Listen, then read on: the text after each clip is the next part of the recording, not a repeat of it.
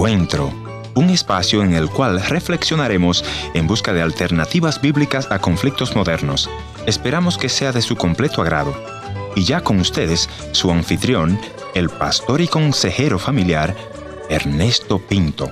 Queridos amigos de Encuentro, estamos viviendo tiempos extraordinarios. El mundo ha hecho una pausa y nos han mandado a la casa a esperar por el famoso coronavirus. Y hasta el día de hoy que estoy grabando este programa, hay un poco más de un millón de personas afectadas en el globo terráqueo con esta enfermedad del coronavirus. Más de 51.600 personas han muerto hasta ahora.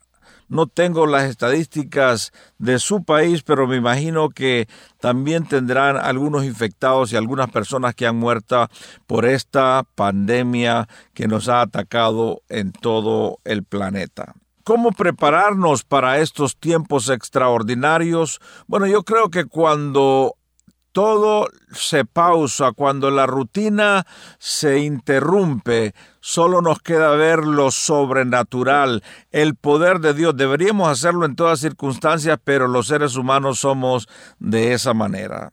Y bueno, en esta oportunidad quisiera llamarles a la reflexión a los pastores, a los estadistas, a los políticos, a los periodistas, a todos aquellos que están involucrados en la educación del pueblo, a traer verdadera educación Sabemos que hay temor en el corazón de muchos, sabemos que hay ansiedad porque muchos han perdido su trabajo, pero nuestro trabajo debe ser traer esperanza al corazón de la gente. Así que yo les animo a que en medio de esta circunstancia todavía miremos para arriba y digamos, vamos a salir juntos porque Dios nos ama porque Dios todavía tiene control de lo que está sucediendo en nuestro planeta Tierra.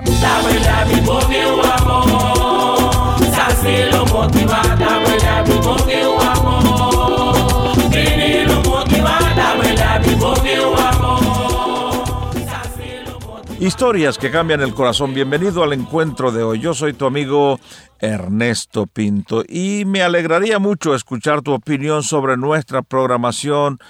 Quisiera saber qué temas te gustaría que estemos tocando en el encuentro de hoy. También puedes irte a nuestra página www.encuentro.ca y ahí puedes ver nuestros programas de televisión que llamamos 180 grados. Bueno, en esta oportunidad, porque estamos en esta pausa, quise hacer una pequeña reflexión sobre este periodo especial que vivimos. Vamos a escuchar esta reflexión.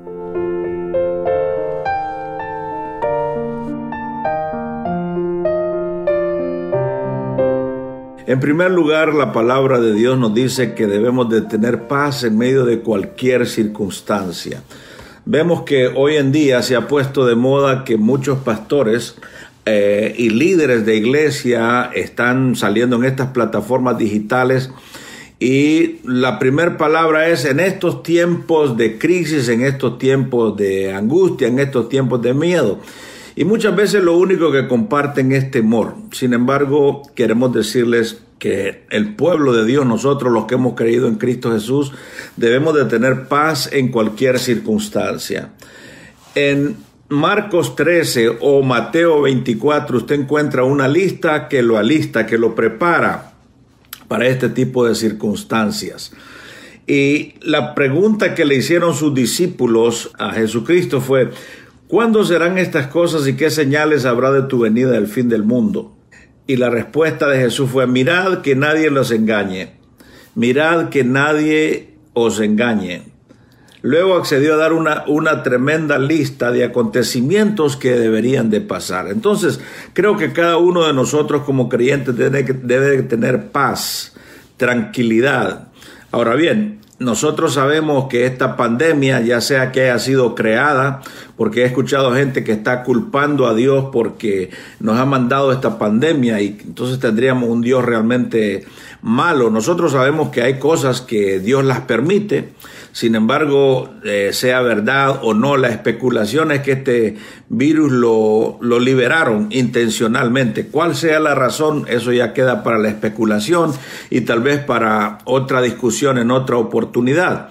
Sin embargo, nosotros tenemos que entender que esta situación del coronavirus es una, es una realidad, no es un juego, ¿no? Hace dos días reportaron que en New Jersey cuatro, cuatro personas de una misma familia murieron eh, consecuencia de este virus. Es algo real que no podemos, no podemos ignorar. Ahora, que la gente lo, lo desproporciona, lo saca de... Bueno, eso ya es otro cuento. Hay cosas prácticas que los expertos nos han recomendado.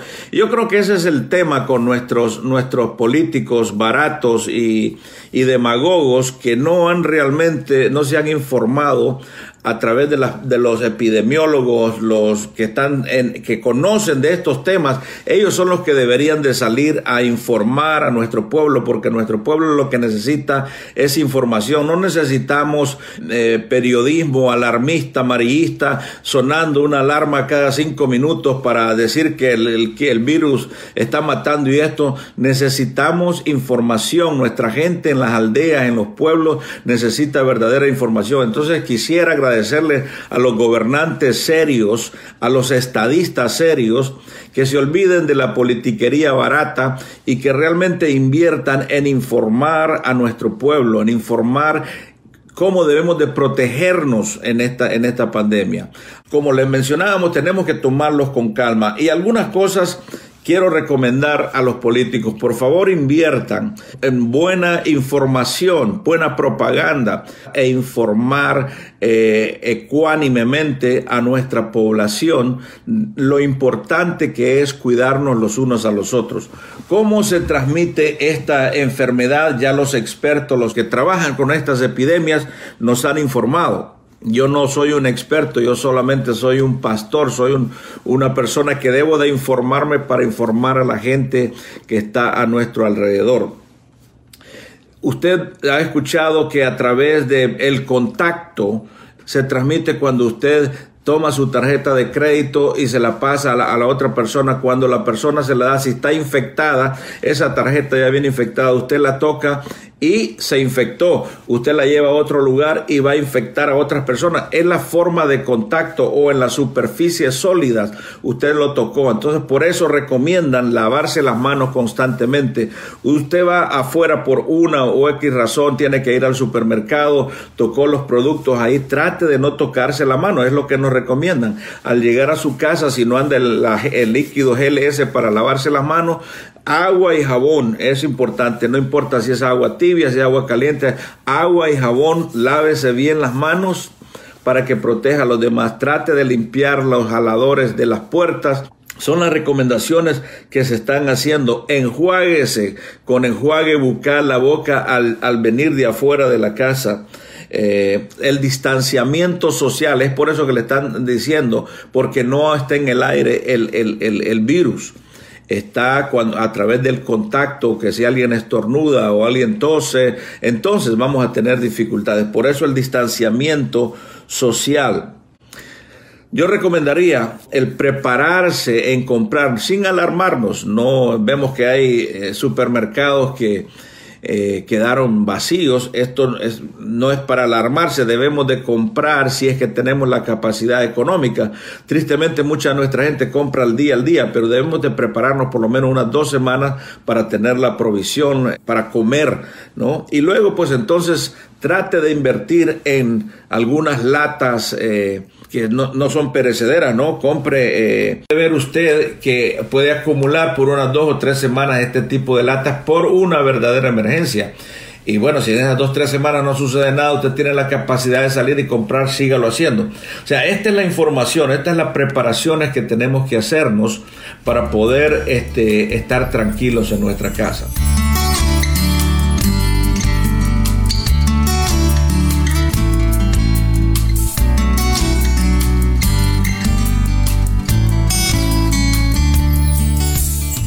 Por otro lado, quiero eh, decirle a los pastores, he visto que muchos han tomado estos... Eh, eh, plataformas digitales simplemente para el amarillismo profético o el amarillismo espiritual para alarmar a la gente. No, este es un buen tiempo. Hemos estado orando por un avivamiento en nuestro mundo. Este es un buen momento, pastores, para profundizar en la palabra de Dios, agarrar la palabra de Dios y, y hundirnos en ella y preparar a la gente para que ame a Dios por lo que Dios es, no por el miedo. Tenemos que enseñarle a la, a, la gente a, leer la palabra de Dios, a vivir la palabra de Dios. Y usted, pastor, dedíquese a hacer la exégesis que necesita el documento bíblico, el texto que va a compartir para que comparta verdadero amor de Dios y no vaya a compartir miedo. O sea, si usted se pone a hablar solamente del amarillismo profético o de lo que va a acontecer en, en los tiempos del fin, bueno, lea Mateo 24, ahí tiene una lista y los primeros que salen son falsos maestros que se levantarán engañando a muchas personas. Y eso es lo que vemos en muchas de las redes sociales, falsos maestros. de difundiendo eh, doctrinas más tóxicas que el mismo virus que estamos enfrentando.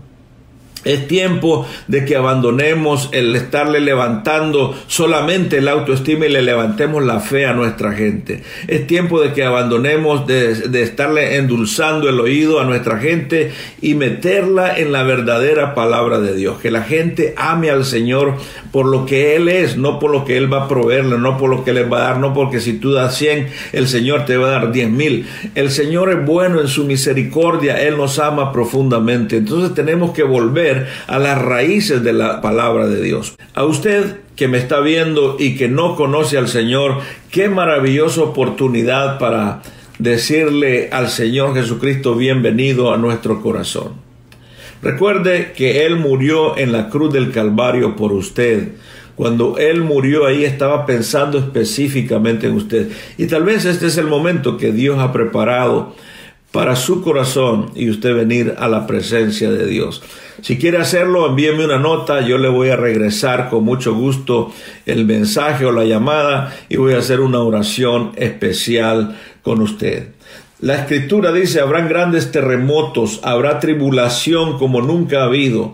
Eh, son cosas que tal vez nosotros no la vamos a experimentar totalmente, pero parte de eso estamos experimentando entonces recuerde que estas son señales de la venida de nuestro Señor y Salvador Jesucristo. Dicho sea de paso a los creyentes, quiero decirles que la segunda venida de Cristo, además de ser una doctrina, debe ser un estilo de vida.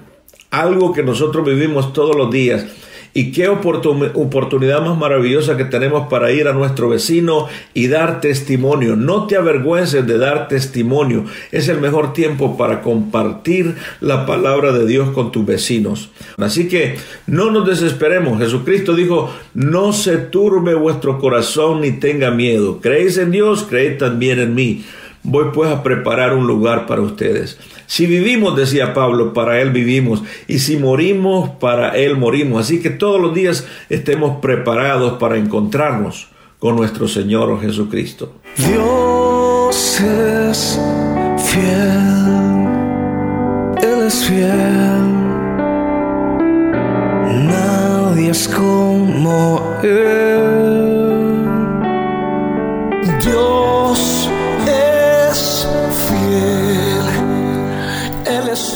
Gracias por haber estado en la sintonía de este tu programa Encuentro. Y te voy a agradecer que me visites en el www.encuentro.ca o también puedes dejarme una nota de voz en el WhatsApp 1-204-202-1525 1-204-202-1525 una nota de voz o tal vez una nota escrita. La otra opción es info arroba encuentro.ca. Gracias por sintonizarnos a través de esta radioemisora.